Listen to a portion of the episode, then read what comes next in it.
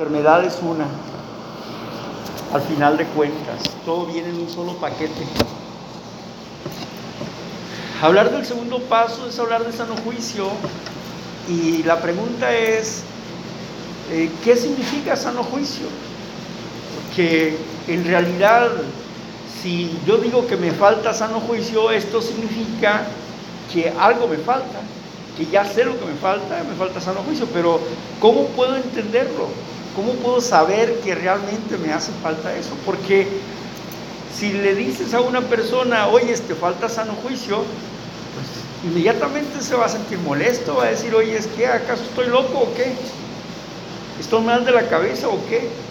¿Acaso no he demostrado que, que tengo cordura porque alimento a mi familia, porque voy a trabajar, porque hago proyectos y los logro? Entonces, ¿cómo me puedes decir tú a mí que yo tengo una falta de sano juicio? los que tienen falta de sano juicio están en un psiquiátrico, están en, otras partes. ¿Cómo me puedes decir a mí que, tengo, que me falta sano juicio? Por eso es una ofensa. El, el segundo paso es una ofensa. Llegamos al convencimiento de que solamente un poder superior podría devolvernos el sano juicio. ¿Cómo es eso? Llegar al convencimiento de que no tengo sano juicio. Eso significa que tengo que hacer un análisis para verificar si el paso tiene razón o no. Y si el sano juicio es tomar decisiones, tomar decisiones que me ayuden a vivir aunque vayan en contra de mis deseos personales. Ese es el, ese es el sano juicio. Naturalmente que la persona promedio neurótica no sufre de un insano juicio porque su mente está bien. O sea, no tiene un insano juicio total, es parcial. Es parcial. ¿En qué sentido es parcial? En el sentido en que puede tomar decisiones, en que puede ser una persona muy trabajadora. Yo he conocido a neuróticos prósperos, neuróticos, activos, prósperos, que golpean a su mujer, que tienen malas relaciones eh, sociales con algunas personas, pero son prósperos económicamente. Y aparte de eso tienen, una, tienen un prestigio ante la sociedad. Son prósperos. Y decirle a esta gente intelectual que ellos tienen un problema con su sano juicio, pues necesitaríamos ponerlos a pensar. En cierta ocasión una persona llegó con, con alguien de poder, un político, y dice, bueno, ¿en qué puedo ayudarles? No, no, no venimos a pedirle ayuda, venimos a ofrecerle nuestra ayuda. Pero, ¿cómo? ¿Me van a dar su voto? No, no venimos a ofrecerle el voto, venimos a ofrecerle ayuda. Pero, ¿qué ofrecen o qué? Bueno, pues mire usted, nosotros pertenecemos a una organización de abstemios y queremos ayudarle a usted para que su vida esté mejor. ¿Cómo así? ¿Qué acaso no ve? Aquí estoy en mi oficina, aquí mando yo, aquí gobierno yo, ¿sí? Y mire usted todos esos reconocimientos de la sociedad. ¿Cómo me puedes decir eso? Que me vas a ayudar en ese aspecto. Bueno, creo que todo el reconocimiento que le ha dado la sociedad le ha dado un reconocimiento a su astucia y a su inteligencia, a su memoria, a sus actos. Pero hay algo donde usted no tiene gobierno. ¿Y cuál es? ¿Qué es? En sus emociones. Sus emociones lo gobiernan, lo dominan. Usted tiene una demanda y usted tiene una demanda por golpear a su mujer. Y no es la primera vez. y la golpea regularmente cuando está borracho. Entonces usted tiene un problema, una falta de dominio. Y por eso hemos venido a ayudarle a usted en ese aspecto. Quizás usted pueda conocer mucho de política y saber de muchas otras cosas, pero en cuanto en este aspecto, usted no tiene poder para cambiar ese asunto. Y el hombre se quedó viendo para todos lados y dijo, tienes razón, no me puedo hacer para ningún lado, tienes razón. Y si usted está dispuesto a escucharnos lo que nosotros queremos decirle, cómo usted puede ayudarse a usted mismo, pues con gusto le queremos transmitir el mensaje. No a acusarlo de nada, solamente queremos transmitirle la idea que nosotros hemos logrado para no estar dentro de esas situaciones donde usted está. Bueno, sin duda tenemos que admitir que en parte hemos estado en lo correcto, pero en, parte hemos sido incorrectos. Por lo tanto, el sano juicio no se refiere a una totalidad de las cosas, sino a una parcialidad de las cosas. ¿Por qué? Porque tenemos virtudes y tenemos defectos. Y debe de admitir que las virtudes que se tiene, que tiene el ser humano, las virtudes son parte de su sano juicio. Dentro de esta sociedad tolerante, las personas viven, viven, se desarrollan y por lo tanto están viviendo bajo una perspectiva de sano juicio. Pero los, cuando llegamos al asunto de las emociones, de la ingobernabilidad emocional, el, abuso de drogas, el abuso, la codependencia, la adicción a las, a las actividades como la ludopatía y la adicción a, las, a los ah, eventos, o sea, eh, ser adictos a ciertas cosas nos hace esclavos, porque la palabra adictos es esclavo. Y si somos esclavos de algo, significa que eso algo está gobernando nuestra vida, sea lo que sea, ¿no? Y tengo que entender de qué forma me está gobernando y qué daño me está causando. Y esto lo vimos en el primer paso. Tuvimos que haber analizado las terribles consecuencias de nuestra ingobernabilidad en ese aspecto, en esa parte en que no tenemos gobierno cuando hablábamos de depresión, que nos metíamos en la cama y estábamos sin ganas de hacer nada, sin ganas de levantarnos, sin ganas de vivir, sin ganas de nada, de nada. Que se acabara el mundo si quisiera. Entonces estábamos ahí, no teníamos ganas ni de bañarnos, no teníamos deseos de, de seguir la vida. De pronto habíamos perdido el, interés por los hijos, por los padres. Solamente nos preocupaba una cosa, lo que no teníamos. Sentíamos que se había derrumbado nuestra existencia, sentíamos que se había derrumbado la vida. Estábamos esclavizados de nuestra tristeza, estábamos esclavizados de nuestra emoción, de nuestra dependencia emocional. Nuestro Dios se había derrumbado y ahora no sabíamos qué hacer. ¿Cómo íbamos a arreglar esta vida? Era una dependencia absoluta que no nos habíamos dado cuenta hasta que la persona se fue de nosotros y entonces nos derrumbamos completamente. Se perdió la luz de la vida.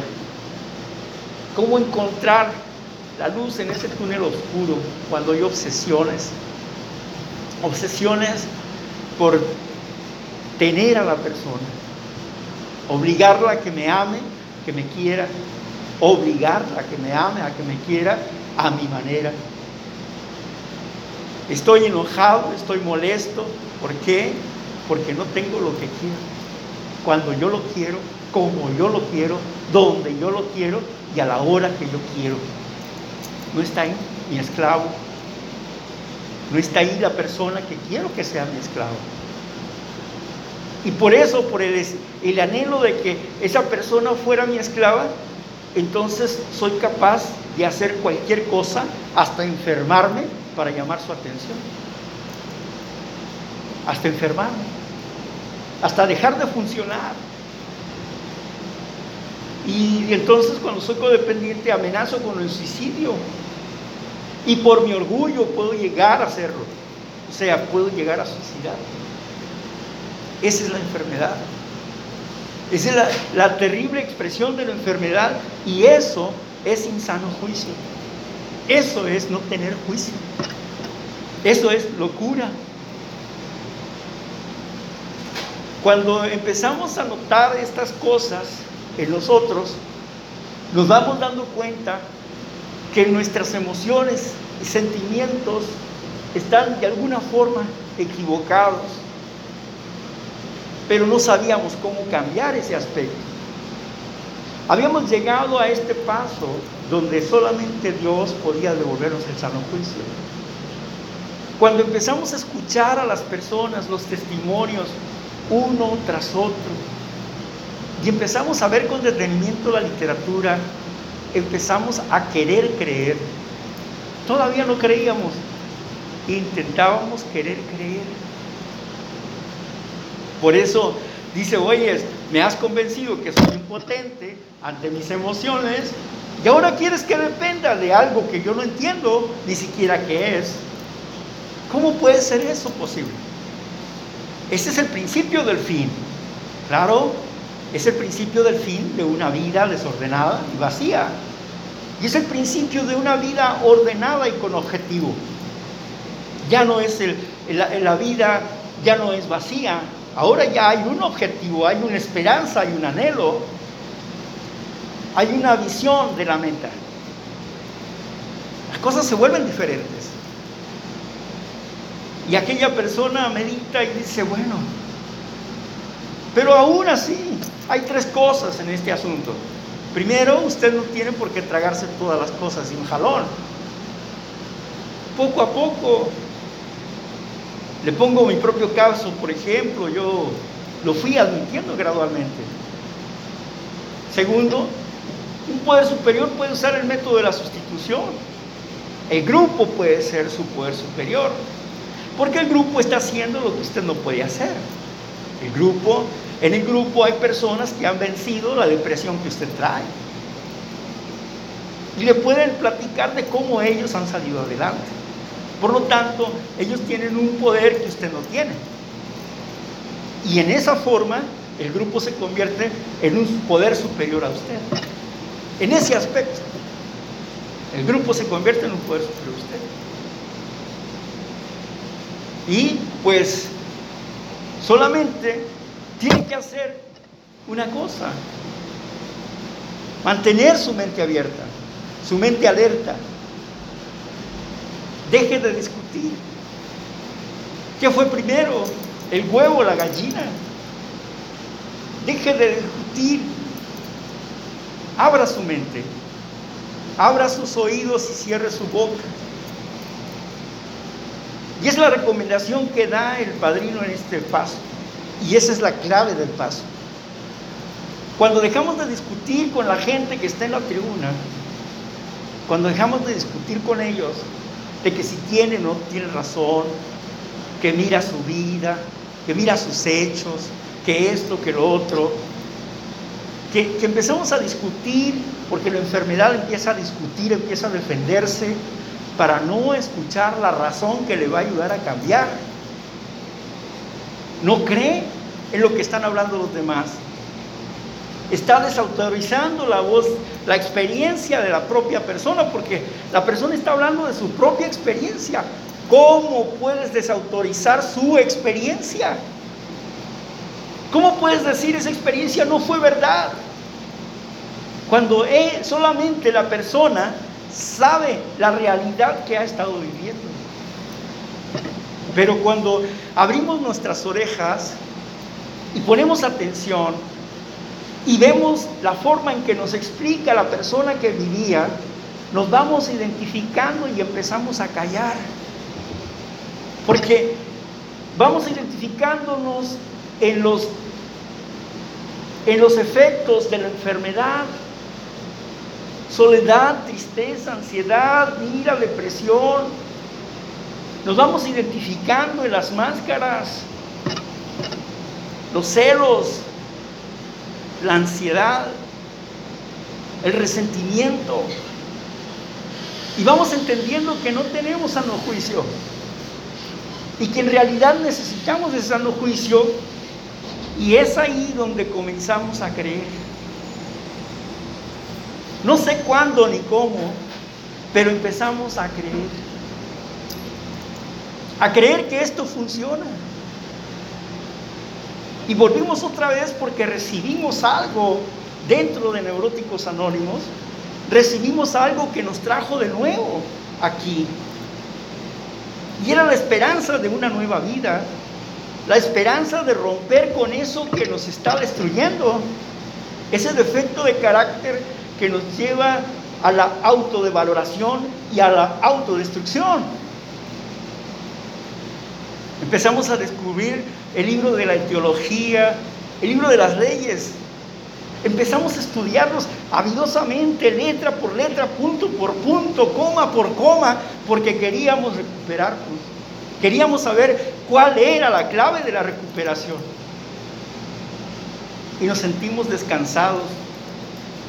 Cuando empezamos a leer ahí mismo en la ortopsicología que funciona, empezamos a leer ese capítulo acerca de la raíz de nuestra enfermedad, acerca del egoísmo como base importante de nuestra enfermedad, que habíamos nacido predispuestos para estar enfermos. Y que así al final de cuentas, todo lo que habíamos aprendido, las heridas que nos habían hecho, no habían sido ellos realmente los responsables, sino la propia enfermedad que estaba inscrita en cada ser humano.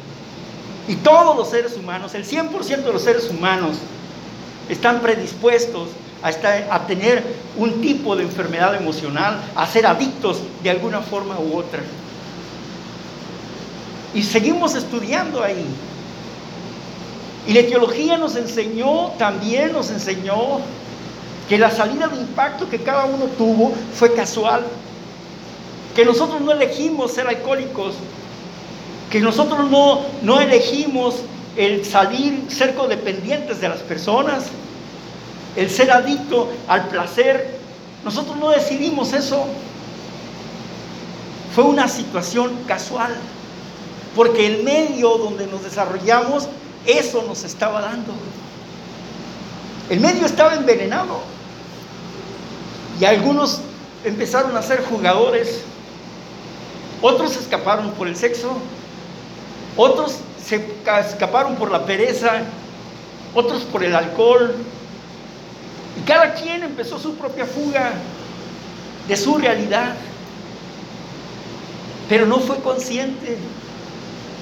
No éramos conscientes de que estábamos haciendo a un lado la realidad. Eso lo aprendimos después. Pero no éramos conscientes de tales cosas. El instinto había sentido un profundo dolor emocional y estaba buscando una manera de cómo atenuar ese dolor. Ese sentido de culpa, esa manera de ser egocéntrica que habíamos aprendido del mundo que nos rodeaba. Ahora teníamos que desaprender eso. Pero estábamos comprendiendo que no éramos culpables de todo porque éramos tan aprensivos que lo que decían los demás era como una ley para nosotros. No solamente nos movían, nos quebraban esas palabras. Nos hacían sufrir lo que decían los demás acerca de nosotros. Un desaprobarnos en un asunto era molesto para nosotros. Que nos señalaran como falsos hipócritas, malos o perversos, eso nos lastimaba y nos quebraba profundamente. Éramos débiles ante las palabras de los demás. No teníamos un valor personal. Valíamos por lo que la gente decía o pensaba acerca de nosotros. Por eso valíamos. No valíamos porque nosotros tuviéramos un valor personal. No. Aunque lo tuviéramos, no lo reconocíamos en nosotros. Necesitábamos de otra persona. Necesitábamos de una cosa. Necesitábamos de circunstancias. Necesitábamos del poder del dinero, del prestigio. Necesitábamos ser dependientes de algo forzosamente. Y esa era la fuga que nosotros teníamos. El vacío interno se hacía más grave todavía. Llegamos a enfermarnos, no solamente mentalmente, porque éramos hipocondriacos, sino que la enfermedad de la hipocondria se volvió una realidad en nosotros. Esos síntomas que eran eh, estos síntomas psicosomáticos, estos síntomas mentales se volvieron físicos, empezaron a ser reales en nuestras vidas. Habíamos inventado un juego y nos habíamos tragado todo. Ahora era real. Habíamos pasado de ser actores, pasamos a tener realmente la enfermedad. ¿Cómo lo logramos? Ni, nosotros sabemos cómo lo logramos, cómo llegamos a ese punto. Pero ahora la cuestión era liberarse de aquello. Teníamos que iniciar un camino y el camino era este, el admitir que yo no tengo sano juicio que mi manera de pensar no es justa, no es clara, es egocéntrica, es egoísta, que fallo a mí mismo y le fallo a la gente que está a mi alrededor. Y que tengo que dejar de hacerlo. ¿Por qué? Porque se va acumulando el dolor de la culpa. Y la culpa me hace hacer cosas buenas para los demás para tapar esa, esa sensación de culpabilidad, como el borracho, que después de haber bebido y de haber gastado los dineros de la casa, se porta noble en la casa, aguanta que su mujer lo regañe, y aguanta dos, tres cosas porque sabe que está mal, pero eso, esos regaños que le da su mujer, etcétera, al borracho, lo hacen ser fuerte para volver a beber porque según su interior está obteniendo un castigo que merece porque se portó mal. Y aún así, aquella persona codependiente con el narcisista, con una actitud narcisista, ¿qué es lo que hace? Golpea, golpea, grita a su pareja y al día siguiente, ¿qué pasa? ¿Qué hace? es diferente. Como si nada hubiera pasado. Como que si no tuviera memoria. Y se vuelve dulce y mansito y amable. Y cuando menos piensas, está otra vez energúmeno, destructor.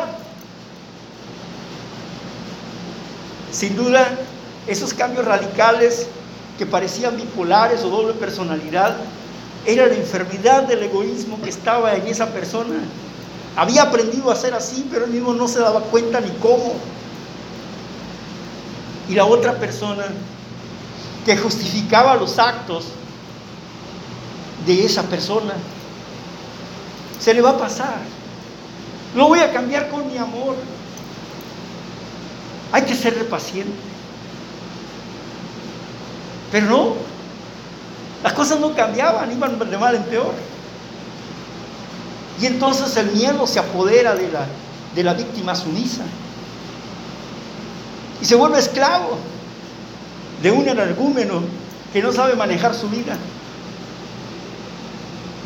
Y así está la enfermedad.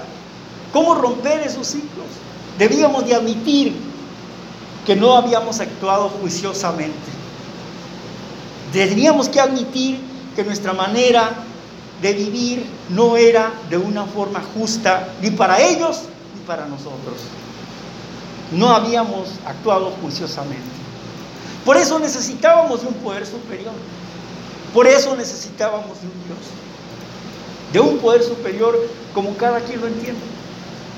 Y aquí en este paso solo me estaba diciendo, acepta, admite que existe un poder superior. Nada más con eso. Nada más con eso. No te está diciendo cree en el Dios de una religión X, Y o Z. No. Te está diciendo solamente admite la existencia de Dios. Ni siquiera que, que lo conozcas en su plenitud o en su totalidad. Admite la existencia de una fuerza suprema, algo que es más grande que tú. Admítelo. ¿Por qué? Cuando llegamos a admitir la existencia de un poder superior, dentro del desarrollo de los pasos, nos vamos a encontrar del tipo o la forma del Dios que necesitamos. Ni siquiera esa palabra concebir que viene después en el tercer paso, ni siquiera es el hecho de que se va a hacer un Dios a su manera o a su estilo. Porque si así hace un Dios a su manera o a su estilo, es solamente una expresión de su orgullo. Es decir, es estar jugando al tío Lolo, se hace loco solo. No, necesitaba un Dios que fuera especial. No puede ser cualquier cosa. No puede ser la silla, no puede ser la pared. Tiene que ser algo vivo. Por eso la primera sustitución fue el grupo, porque era algo vivo, algo que hablaba, una persona inteligente.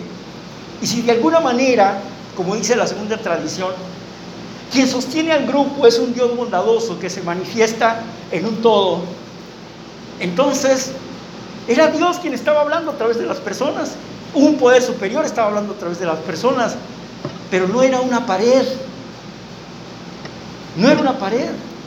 Eran personas que habían experimentado su vida y que ahora estaban experimentando su transformación en base de la aceptación de una fuerza suprema, el principio del camino hacia la fe que obra. Empezamos a creer los testimonios y poco a poco fuimos viendo resultados en nuestras vidas y esto se fue afirmando nuestra confianza en Dios. Porque muchos no podíamos creer en Dios, otros no queríamos creer en Dios. Y los que habíamos creído en Dios tampoco queríamos creer en Dios. Creíamos que Dios nos había fallado. Y otros nos sentíamos tan culpables que pensábamos que ni Dios iba a perdonar nuestras vidas. Las religiones nos condenaban a un infierno, nos condenaban a la destrucción, pero descubrimos en Neuróticos Anónimos que hay un Dios noble, amoroso, bondadoso, que quiere corregir nuestras faltas, que quiere ayudarnos a corregir nuestras faltas, y ese Dios amoroso y noble era el que necesitábamos reconocer en nuestras vidas. Esa inteligencia universal que para todo tiene un propósito. Debía de comprender el propósito de por qué nací yo y para qué fui creado.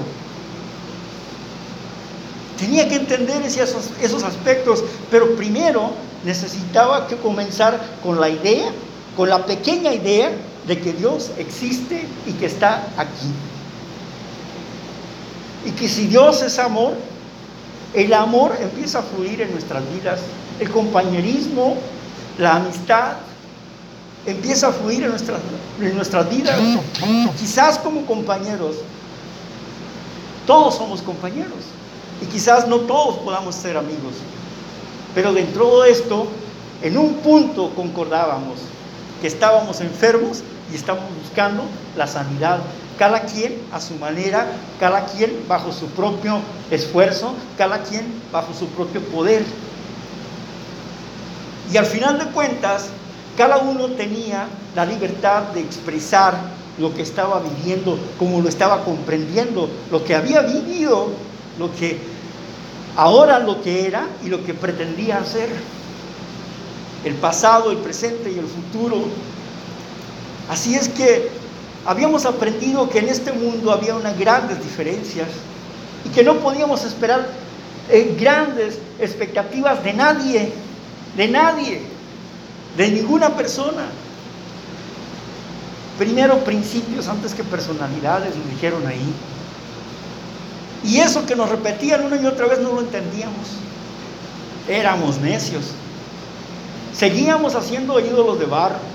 Seguíamos, seguíamos poniendo nuestras expectativas exageradamente en las personas. Y por eso nos desilusionaban, porque no cumplían nuestras expectativas. Cuando en realidad nuestra expectativa, porque la expectativa es la esperanza, el potencial es lo que yo puedo alcanzar, hacer, no está en una persona, está en Dios. Está en los principios de la recuperación. Ahí está la verdad, ahí está la respuesta. La persona lo único que hace es descubrir algunas claves que para él le fueron útiles y le son útiles. Y que piensa que esa herramienta puede ser útil para otros. Pero habrá quien sí lo acepte y habrá quien no lo acepte. Yo estoy asombrado. Y estoy asombrado porque platicaba con la compañera en días pasados. Estoy asombrado porque he llegado a un lugar donde sí creen en la recuperación. Personas que avidosas preguntan, que están deseosas de recuperarse y que ponen a prueba lo que les comentamos, lo que le decimos a través de la literatura. Y entonces sus vidas cambian, florecen y llegan felices diciendo, oye, sí da resultados. Claro que da resultados, pero también va a haber reveses. Porque la enfermedad es así. La enfermedad se defiende. Le tapas por un lado y te va a salir por el otro. Hasta que lleguemos a la raíz del problema. Hasta que tu fe crezca y sea fuerte. Pero esto es parte de un proceso. Y el proceso es de toda la vida. Y toda la vida son cada 24 horas. Solo por hoy es toda la vida, para nosotros. Solo por hoy. Y solo por hoy necesito darle mantenimiento a mi espíritu. Necesito darle mantenimiento a mi vida, solo por hoy. Dios existe, Dios me oye, Dios me responde. Sí, ahora estoy seguro de eso. Y no dudo de eso. Estoy completamente seguro de eso. Pero muchos no pueden. No pueden. Todavía están en el proceso de afirmarse dentro de la fe en el programa de recuperación.